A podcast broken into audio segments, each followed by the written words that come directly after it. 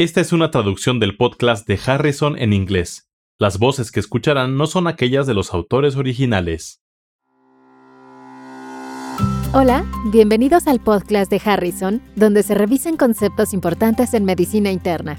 Soy Kathy Handy. Y yo soy Charlie Wiener. Venimos de la Johns Hopkins School of Medicine. Este es el episodio 46. Mujer de 25 años con hipoglucemia.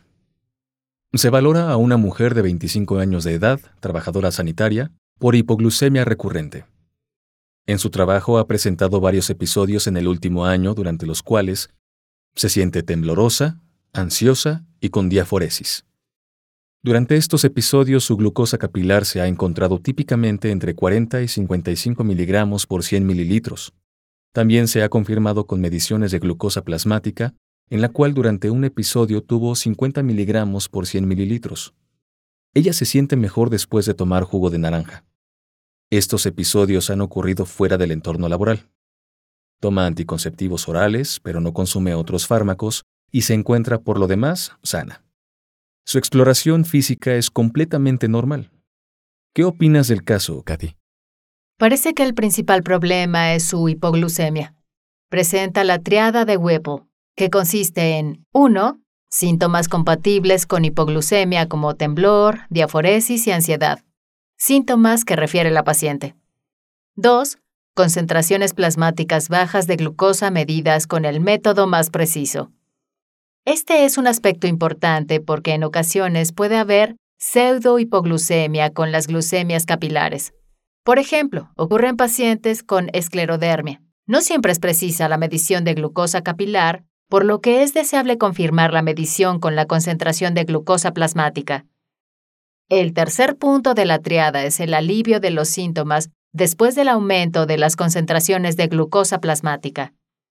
En el caso de la paciente, beber una carga de glucosa, como un jugo de naranja, le haría sentirse mejor. Es evidente que esto no es normal y se requiere estudio diagnóstico adicional para identificar por qué presenta estos episodios. Cady, esa es exactamente la pregunta. ¿Cuál de las siguientes pruebas demuestra con mayor probabilidad la causa subyacente de la hipoglucemia? A. Medición de IGF-1. B. Medición de las concentraciones de insulina y glucosa en ayuno. C. Medición de las concentraciones de insulina, glucosa y péptido C en ayuno. D. Medición de las concentraciones de insulina, glucosa y péptido C durante un episodio sintomático. Y E. Medición de cortisol plasmático. Empecemos revisando la regulación corporal de glucosa. Las concentraciones plasmáticas de glucosa se mantienen en un intervalo relativamente estrecho, de 70 a 110 miligramos por 100 mililitros. La insulina desempeña una función importante en este sentido. Conforme las concentraciones de glucosa plasmática disminuyen en el intervalo fisiológico, también disminuye la secreción de insulina por las células beta del páncreas, con incremento subsiguiente en la glucogenólisis hepática y gluconeogénesis hepática y renal. Las bajas concentraciones de insulina reducen la utilización de glucosa en los tejidos periféricos, lo que inicia la lipólisis y en consecuencia la liberación de precursores gluconeogénicos. Por lo tanto, la disminución en la secreción de insulina es la primera defensa contra la hipoglucemia. Parece que será necesario medir las concentraciones séricas de insulina. Definitivamente se encuentra en mi lista.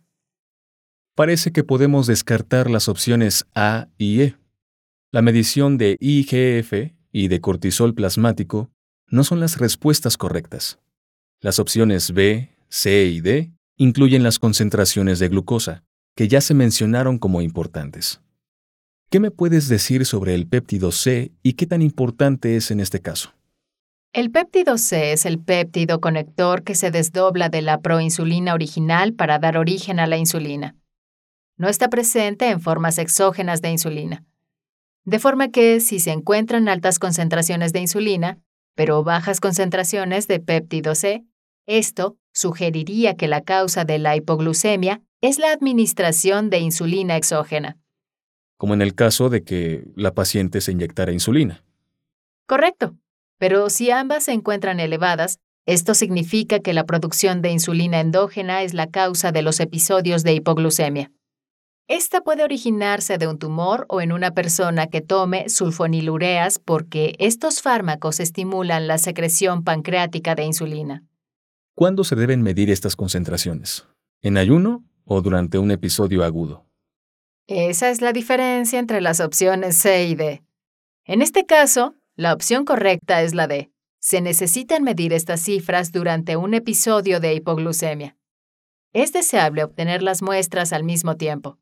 No pueden obtenerse conclusiones con base en las concentraciones cuando la glucosa se encuentra en el intervalo normal. En este caso, el punto relevante es que cuando se valora a un paciente con hipoglucemia, primero debe demostrarse que de hecho presenta la triada de Whipple, y luego se solicitan estudios de laboratorio adicionales. Estos laboratorios deben incluir la medición de las concentraciones plasmáticas de glucosa, insulina y péptido C. Es importante que las muestras se obtengan durante un episodio sintomático. Para conocer más sobre este tema, consulte Harrison, Principios de Medicina Interna, edición 21, capítulo 406. Hipoglucemia. Los podcasts de Harrison son una publicación de McGraw-Hill disponibles en Access Medicina el recurso médico en línea que ofrece los contenidos más recientes y fiables de las mejores mentes de la medicina. Para obtener más información visite accessmedicina.com.